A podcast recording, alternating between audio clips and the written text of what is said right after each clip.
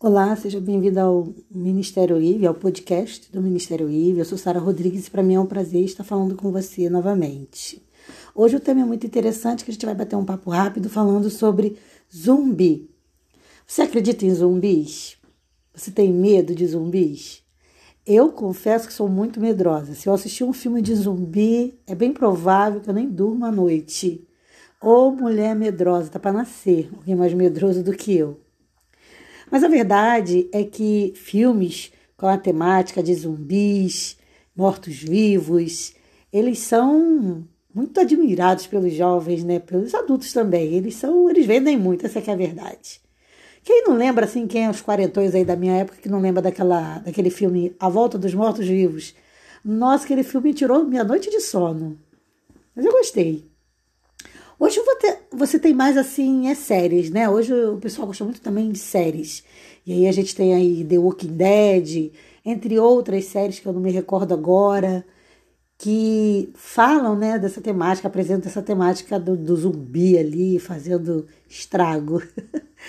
é legal.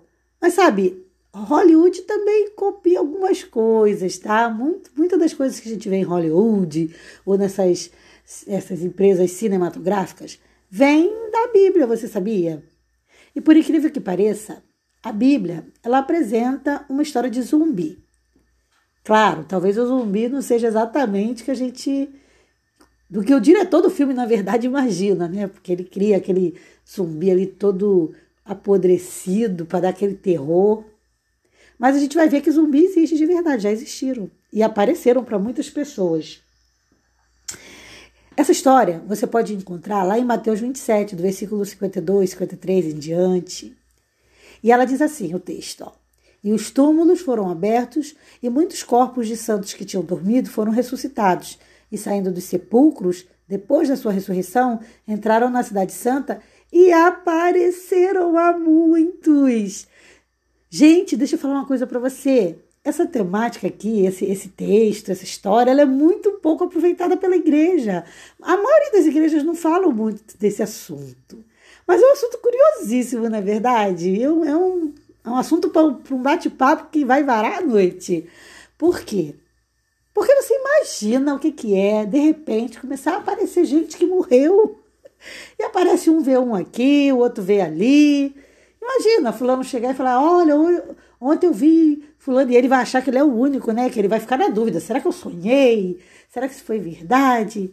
E aí, de repente, o outro fala: não, eu também vi, eu vi o fulano de tal.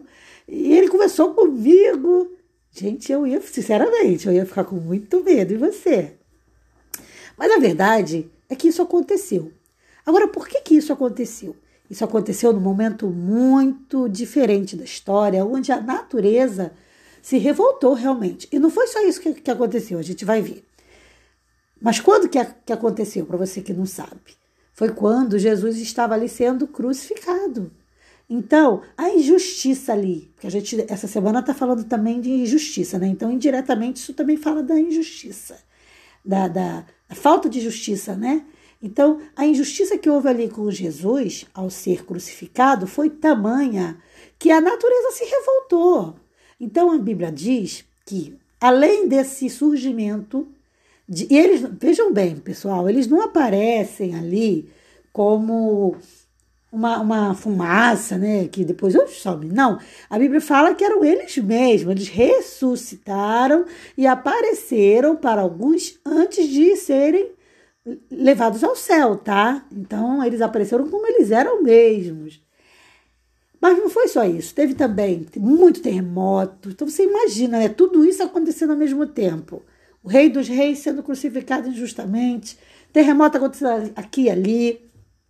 Acredito que enchente também, maremoto. Então, então teve muita coisa que aconteceu.